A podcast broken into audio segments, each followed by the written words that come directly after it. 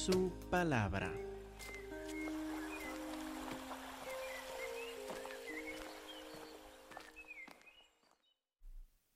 Hoy nos encontramos en el libro de Job, capítulo 32.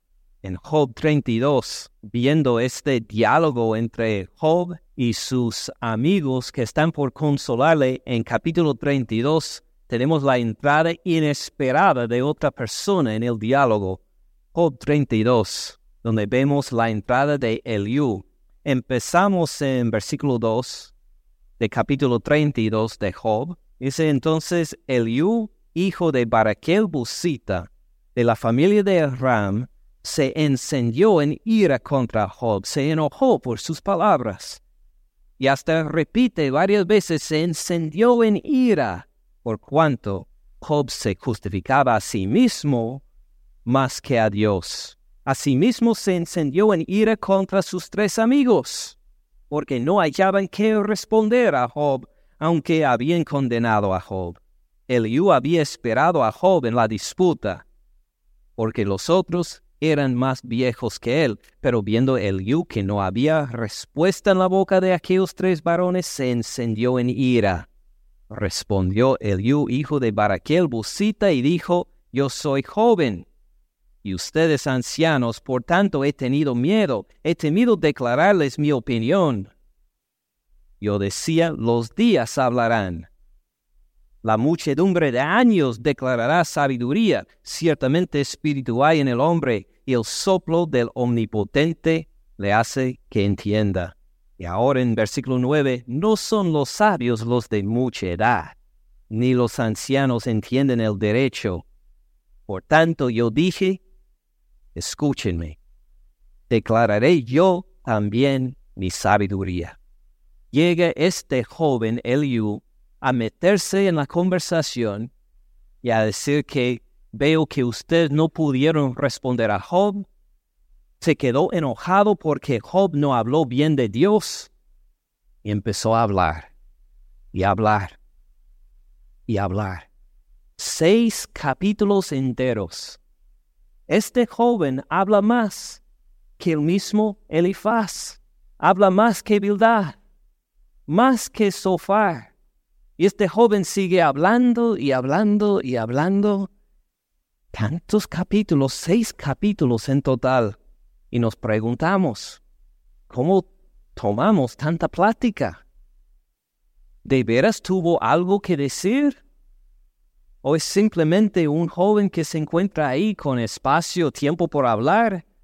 Y como algunas personas que siguen hablando sin parar, ¿cómo tomamos su participación?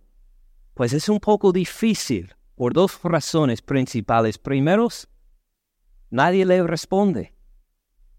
Si tuviéramos ahí alguna respuesta de Job o de los tres amigos, podríamos decir, ah, ahora sabemos que Eliú habló mal. Pero se quedan en silencio todos. Nos preguntamos por qué. Es que están aburridos en escucharlo o están enojados. Tal vez están dormidos, durmiéndose ahí mientras sigue hablando Eliú. Tal vez se quedan pensativos. No sabemos.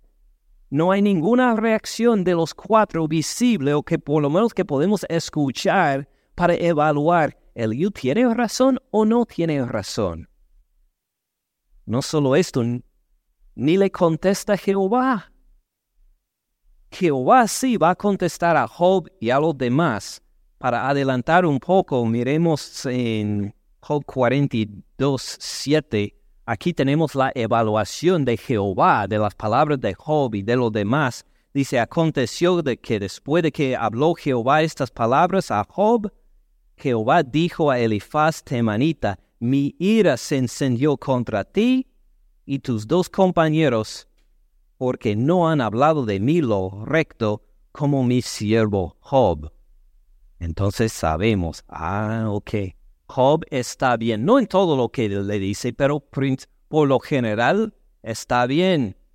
Pero Elifaz y los demás se quedaron mal. Ahora pues tomen siete becerros y siete carneros, vayan a mi siervo Job, ofrezcan, ofrezcan holocausto por ustedes, y mi siervo Job orará por ustedes. Porque de cierto a él atenderé para no tratarlos afrentosamente, por cuanto no han hablado de mí con rectitud como mi siervo Job. Fueron pues Elifaz temanita, Bildad suita, Sofar namatita, hicieron como Jehová les dijo. Pero Eliú no dice nada de él. Dios dio una reprensión a Job, pero lo restauró. Reprende bien fuerte a estos tres amigos, Elifaz, Bildad y Sofar, pero este joven que habló seis capítulos, ni mención de él. ¿Cómo lo entendemos? Pues tenemos que evaluar sus propias palabras. ¿Quién es este Eliú? ¿Qué dice? ¿Lo que dice es verdad o no? Empezamos a ver en capítulo 36, versículo 2. Ya sabemos que es joven, ya sabemos que habla mucho. Notamos en 36.2 que este es un joven de fervor, de pasión por las cosas de Dios. Sería un joven en la casa de Dios que se siente una pasión por seguirlo, desea obedecer a Dios con todo su corazón. Esto encontramos en 36.2. Espérame un poco, te enseñaré porque todavía tengo razones en defensa de Dios. Dice este joven, ¿hay alguien que quiere manchar la gloria de mi Dios? No lo voy a permitir. Sería como un joven en la escuela si el profesor llega ahí a enseñar, a, a enseñar algo en contra de Dios. Se levantaría la mano, se pondría de pie en la clase. A decir, esto no es verdad. Hasta citar la Biblia a este profesor o maestro, porque no quiere ver manchada la gloria de Dios. Así es este joven Eliú. No puede parar de hablar. Si alguien va a hablar contra su Dios, tiene que responder. Vemos también que, pues, es un poco orgulloso el joven. Lucha con la soberbia también. Capítulo 33. Capítulo 33, versículo 5. Dando su respuesta a Job en 33, 5, dice, respóndeme si puedes. Ordena tus palabras, ponte en pie. ¿Esto dice un joven a un anciano? ponte en pie? No, pues aprendimos hace ocho días que cuando entra un anciano, alguien de mayor edad, en un grupo, los jóvenes se ponen de pie. Y el anciano se siente. Pero este joven, por su soberbia, llega a decir a Job, ponte de pie. No, no, no. Esto es falta de respeto. Ya tomó, ya pasó un límite ahí en su soberbia. Pues sigue ahí heme aquí a mí en lugar de Dios. ¿Quién de nosotros vamos a decir, estoy en el lugar de Dios? Soy pastor de la iglesia, no me atrevo a decir, estoy aquí de la parte de Dios, en representando a Dios. No, llego aquí para predicar la palabra, pero para que toda gloria vaya para Él. No quiero ponerme en su lugar, no soy como un sacerdote que sirve ahí como representando a Dios mismo delante de la gente. No, pero este joven así se declara. Heme aquí a mí en lugar de Dios, conforme a tu dicho. De barro fui yo también formado, y aquí mi terror no te espantará, ni mi mano se agravará sobre ti. Y así pues demuestra este joven una pasión por Dios, un celo por Dios de veras quiere proteger, hacer resplandecer la gloria de Dios, pero por otro lado pasa los límites. ¿Qué podemos decir de este Eliú? Pues es un sabio en formación. Es joven, como muchos de los jóvenes, este tiene deseo de glorificar a Dios. Tiene algo de sabiduría. Él prestó atención a las palabras de Job y los demás. No estaba dormido ahí este joven mientras hablaban. Él estaba escuchando bien, captando, citó bien, correctamente, varias veces a Job, estaba, prestando atención, igual como algunos de ustedes me han dicho. De la clase de escuela dominical de los jóvenes, a veces se quedan ahí algunos callados, no hablan, parece que no están prestando atención, pero cuando ustedes le han preguntado de qué habló el pastor, le cuentan en detalle. Uno dice, fíjese, sí estaban prestando atención. Así es este Eliú. Tiene mucho que aprender, pero sí ha prestado atención y ha agarrado bien lo que dijo Job, lo que dijeron los demás. Hace con esta información unas ideas creativas y nuevas. Como vamos a ver pronto, él toma las ideas de, de Elifaz, Sofar y Bildad y, los, y las desarrolla. Las hace demostrar pues una nueva, un nuevo aspecto, una faceta nueva que no mencionaron los demás. Bien listo, este joven también tiene inteligencia, agarrado bien y se ve que está pensando, meditando en estos detalles. A veces se deja llevar por lo poco que sabe, piensa que sabe mucho.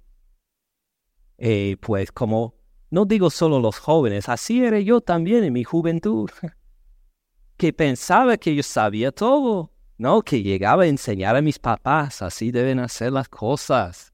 Y ahora me doy cuenta, décadas después, ay, qué vergüenza, ¿cómo me toleraron? Así es este Eliú. Prestó atención a lo que dijeron, sin mención de él por 32 capítulos prestó atención y ahora, como sabio en formación, empieza a hablar, que nos debe hacer reflexionar a todos nosotros, especialmente a los adultos, pero todos nosotros. ¿Cuántos Eliúes hay en nuestra casa? ¿Cuántos Eliúes hay en nuestra iglesia? Gente que, jóvenes, niños, que tal vez conversamos entre adultos y pensamos que eh, no prestan atención o no entienden. O pensamos que ni pensamos en ellos y hablamos entre esposo y esposa, como adultos, entre hermanos de la iglesia, sin darnos cuenta que calladito está uno al lado escuchando y captando toda la palabra, absorbiéndolo, meditándolo Aun cuando se nos ha olvidado las palabras, lo que dijimos, ellos siguen meditando en estas, intentando entenderlas, luego a llegar con una respuesta a veces que nos sorprende. Me acuerdo de la primera vez que hablamos Jared y yo en español en casa para que los niños no, para que los niños no entiendan. Estábamos hablando en español y de repente un día Benjamín dijo, ustedes dijeron esto, esto, esto. Sorprendidos, pero él no habla español, no entiende. Calladito había captado bastante y nos contó, de esto están hablando. ¿Cuántos Eliúes hay en esta iglesia? En el ministerio de los niños o de los jóvenes que mientras platicamos nosotros los adultos van captando las ideas, absorbiendo, pensando, ¿qué testimonio les damos? ¿Qué testimonio van a tener, van a dar de nosotros algún día? Cuando ellos tengan su propia familia, cuando les toca a ellos tomar decisiones de gran sabiduría, van a tomar qué clase de palabras de nosotros para ayudarles a tomar decisiones nuestra plática, nuestra conversación, se parece más a la conversación del mundo alrededor? Sí, sí. Así hemos, vamos dejando herencia a nuestros hijos. Pero si nuestra conversación, nuestra plática, nuestra pasión es por glorificar al Señor Jesús, esto van a captar también. Para poder absorberlo, pensarlo, evaluarlo y tal vez llevarlo a puntos que nosotros ni imaginamos. Primero que todo deseamos reconocer ¿Quiénes son los Eliúes en nuestros hogares, en esta iglesia?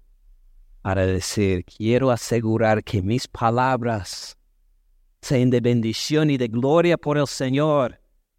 Porque cuando ellos capten mis palabras y mis ideas, quiero que sean para bendición, para la gloria al santo nombre de Dios.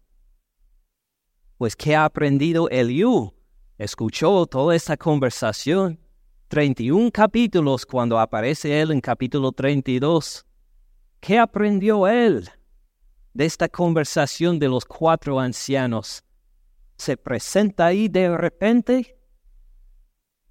Pues aprendió mucho de Elifaz, Bildad y Sofar, desafortunadamente escuchó a los tres y les pareció que estos hermanos sí tienen las ideas correctas en cuanto a Dios y en cuanto a esta situación. Y empieza a hablar de acuerdo con Elifaz, Bildad y Sofar, por ejemplo, en capítulo 33, versículo 19. Igual como Elifaz y también Bildad, dijo que Dios nos habla por sueños pero él toma lo que ha escuchado de Elifaz, ve la situación y de una forma muy creativa lo desarrolla más. Es que Dios no solo nos habla por sueños, sino también por la enfermedad. Y así nos cuenta en versículo 19 de 33. También sobre su cama es castigado con dolor fuerte en todos sus huesos, que le hace que su vida aborrezca el pan y su alma la comida suave. Su carne desfallece, de manera que no se ve, sus huesos que antes no se veían aparecen. Habla de uno que está enfermo y perdiendo de peso, perdiendo de, de sus capacidades musculares. Su alma se acerca al sepulcro, su vida los que causan la muerte si tuvieras cerca de él algún elocuente mediador muy escogido, que anuncie al hombre su deber, que le diga que Dios tuvo de él misericordia, que lo libró de descender al sepulcro, que halló redención, su carne será más tierna que la del niño, volverá a los días de su juventud. ¿De qué está hablando Eliú ahí? Dice que Igual como Elifaz y Bildad dijeron que Dios nos comunica por sueños, Dios nos comunica, Job, por enfermedad también. Dios te quiere comunicar. Dios quiere decirte algo por tu enfermedad.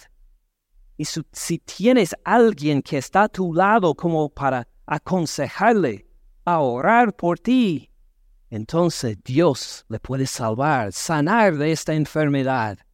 Y uno dice, pues, Bastante interesante, bastante buena la idea, pero si este mediador se llama Elifaz, o Bildad, o Sofar, y llega ahí a aconsejar a este señor enfermo, en realidad es algo nuevo, en realidad es algo, algo bueno. No, estamos en lo mismo y dijeron Elifaz, Bildad y Sofar, tú pecaste, Job.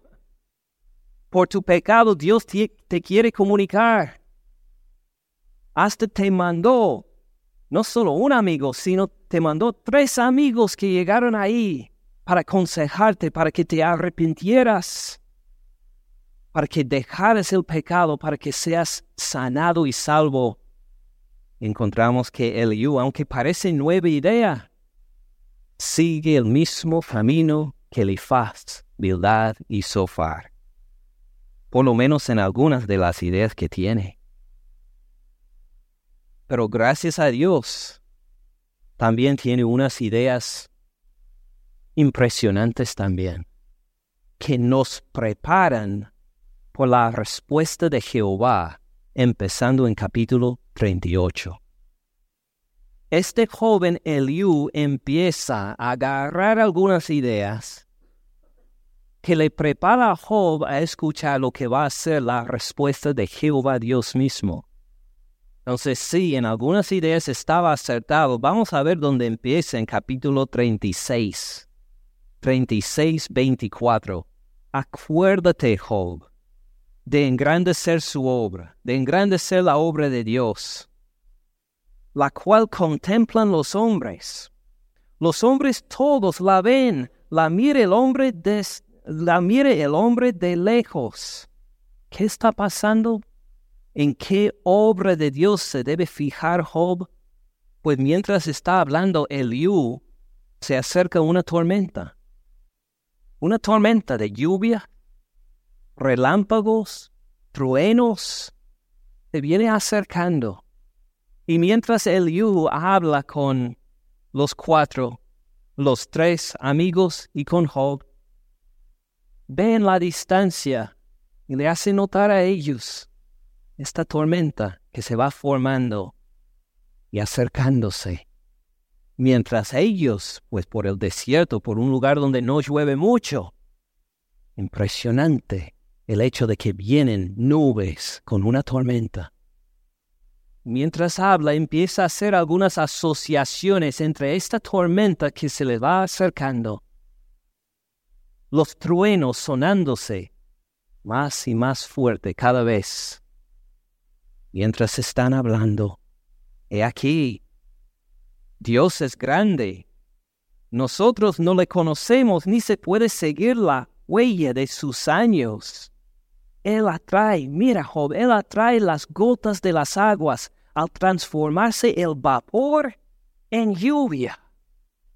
El vapor del mar, de los lagos, de los ríos se transforma ahí, sube al cielo y se transforma en gotas. ¿Has considerado esto, Job? Tú lo puedes hacer de todo un mar que se levanten nubes,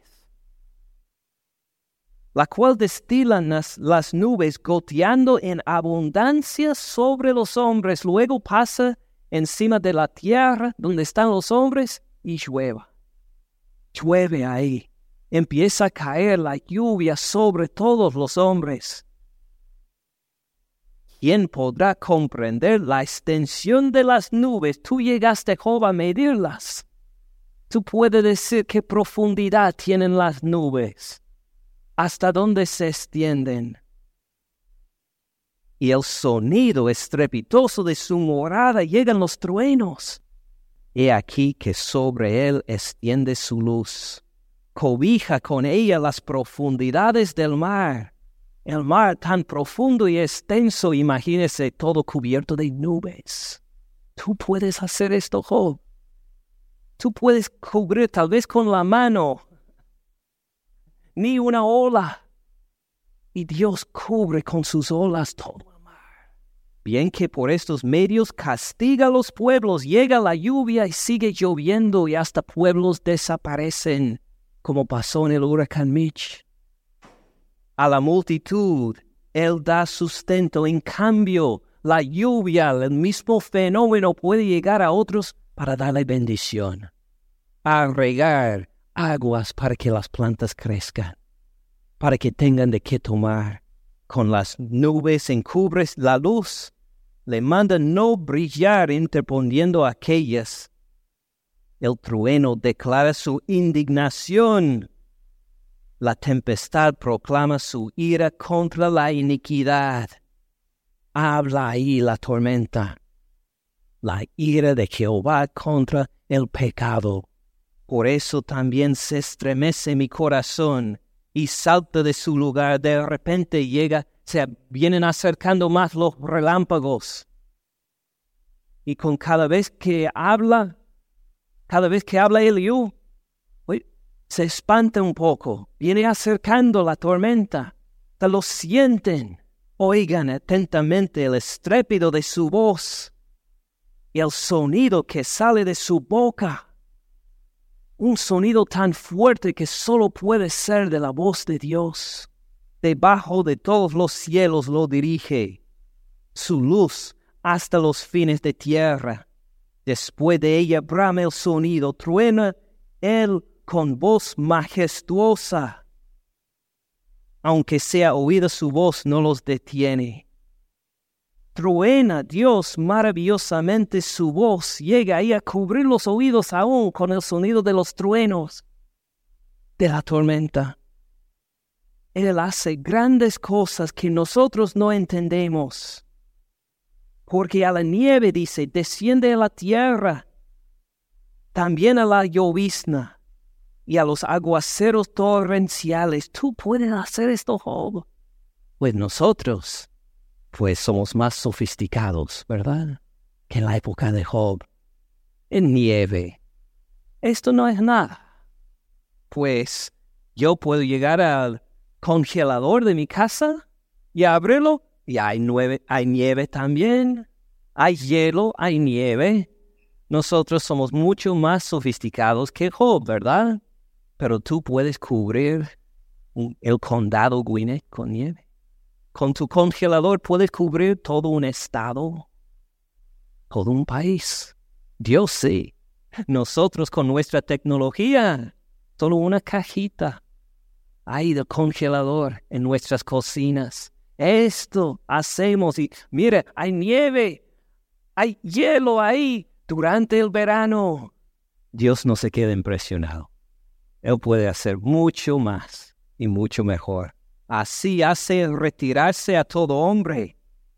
Llega la tormenta, empieza a caer la lluvia y todos los demás se corren para casa.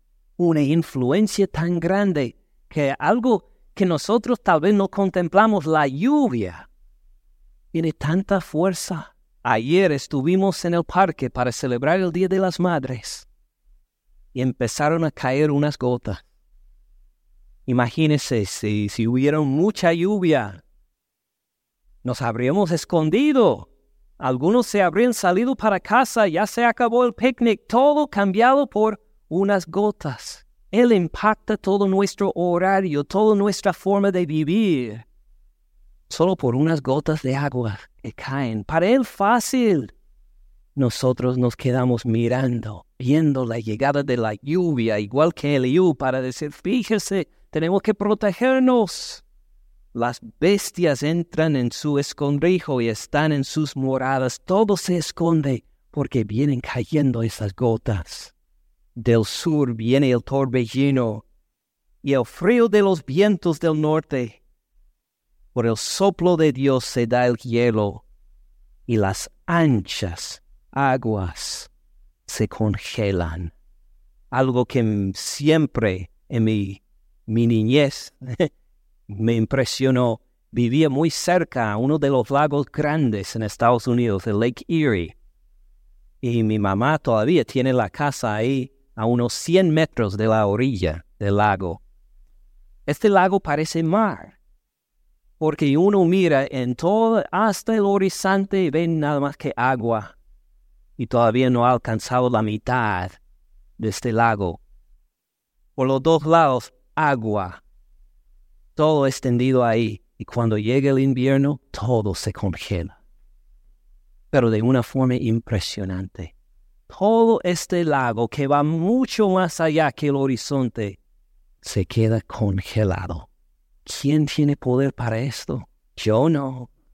No hay ningún científico que puede decir, yo lo hago. No, nosotros tenemos nuestros satélites, por programas de internet podemos ver qué tiempo hace hoy y mañana, en una semana, y estamos tan apresionados que hasta no solo nos dan el tiempo por hora, sino ahora por cada 15 minutos. Pon ahí en la computadora la hora que quieres para ver cómo estará el clima en algún momento específico y le dice, impresionante, ¿verdad? Pero podemos cambiarlo. Podemos llegar a decir, ah, mañana va a llover a las cuatro y cuarto. Ay, no quiero que llueve hasta las cuatro y media. Eh, con unos botones, ah, lo cambio. No va a llover hasta las cuatro y media, entonces.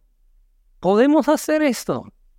Claro que no, pero fíjese, había un hombre dormido ahí en una barca y los marineros que trabajaban al lado de él se dieron cuenta que la barca se iba a hundir y despertaron a este señor para decir que no te importa que vamos a morir ahogados por esta tormenta. Y este hombre se puso de pie y dijo a los vientos, cállense. Y todo se tranquilizó. Solo por su palabra. Y los discípulos de Jesucristo estaban mirándolo alrededor en la barca y se preguntaron qué clase de hombre es este que hasta los vientos y las olas le obedecen. Toda nuestra tecnología ni se acerca en lo más mínimo al poder de nuestro Dios. Versículo 11. Regando también, llega a disipar la densa nube. Con su luz esparce la niebla. Después de llover, sale el sol otra vez. ¿Quién puede hacer algo así, Job?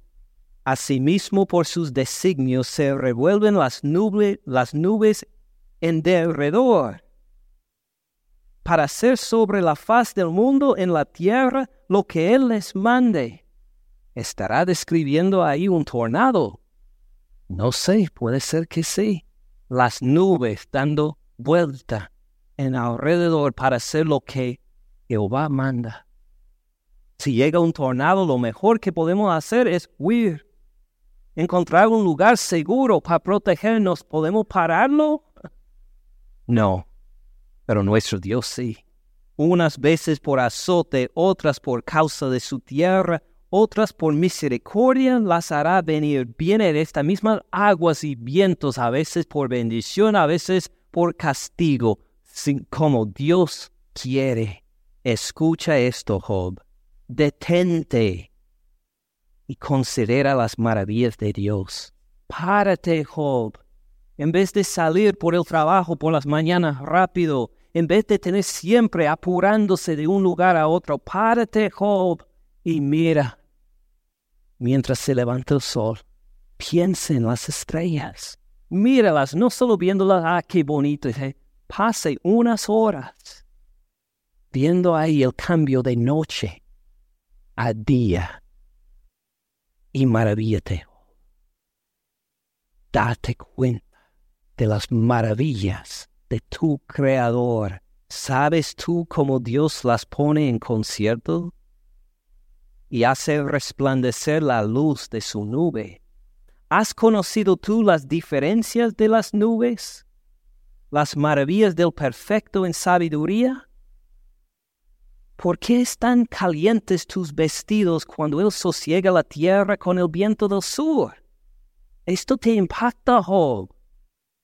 Tal vez corriendo demasiado para reflexionar, pero fíjate, hace sol y te sientes con calor. Quiere quitar el saco, el abrigo, la chamarra. Este poder de Dios te toca a ti individualmente. No hay nadie que se escapa de su fuerza. El poder y la justicia de Dios te toca a ti si le gusta o no. Versículo 18, extendiste tú con él los cielos, firmes como un espejo fundido. Muéstranos qué le hemos de decir, porque nosotros no podemos ordenar las ideas a causa de las tinieblas será preciso contarle cuando yo hable. Necesita, tú vas a informar a Dios lo que voy a decir. Alguien tiene que informar a Dios lo que voy a decir. No, Él ya sabe, antes de que la palabra llegue a mi boca, Él ya sabe lo que es. Salmo 139. Por más que el hombre razone, quedará como abismado. Mas ahora ya no se puede mirar la luz esplendente en los cielos comentando en la tormenta otra vez, ya se nos ha cubierto las nubes. Está cayendo la lluvia. No vemos ya la luz. Luego que pase el viento y los limpia, viendo de la parte del norte la dorada claridad, se queda mirando estas nubes alrededor, viendo los relámpagos que se han acercado, escuchando los truenos y dice, en Dios hay una majestad terrible. ¿Qué será esta majestad terrible de Dios? Tal vez usted lo ha sentido alguna vez estando fuera en una tormenta con relámpagos y truenos, viendo cómo estaba lejos y cómo se viene acercando. Tal vez lo ha sentido usted como yo en las alturas. Les he contado que tengo mucho miedo a las alturas. Si ha estado a veces encima de una montaña, Jehová nos va a decir mucho más de esto en capítulos 38, 39, 40, 41, 42 aún. De su majestad terrible, si Dios permite, los próximos tres domingos tomamos en esto, pero para ver un detalle más. ¿Qué quiere decir Eliú a Job y a nosotros? No pone en discusión que Job es un hombre recto y de integridad. Eliú no es como Elifaz que dijo, tú Job pecaste de alguna forma, no ayudaste a alguna viuda, eh, seguramente trataste mal a algún huérfano, tú pecaste y por eso estás en esta enfermedad y esta tragedia en que andas. Así había dicho, había dicho Elifaz, pero no Eliú. Eliú, en cambio, dice, Job, ahora mismo estás pecando. Pecando porque, porque en decir que Dios es injusto, en quejarte a esta extensión con Dios, a decir que Él es mi enemigo, como Job sí ha dicho.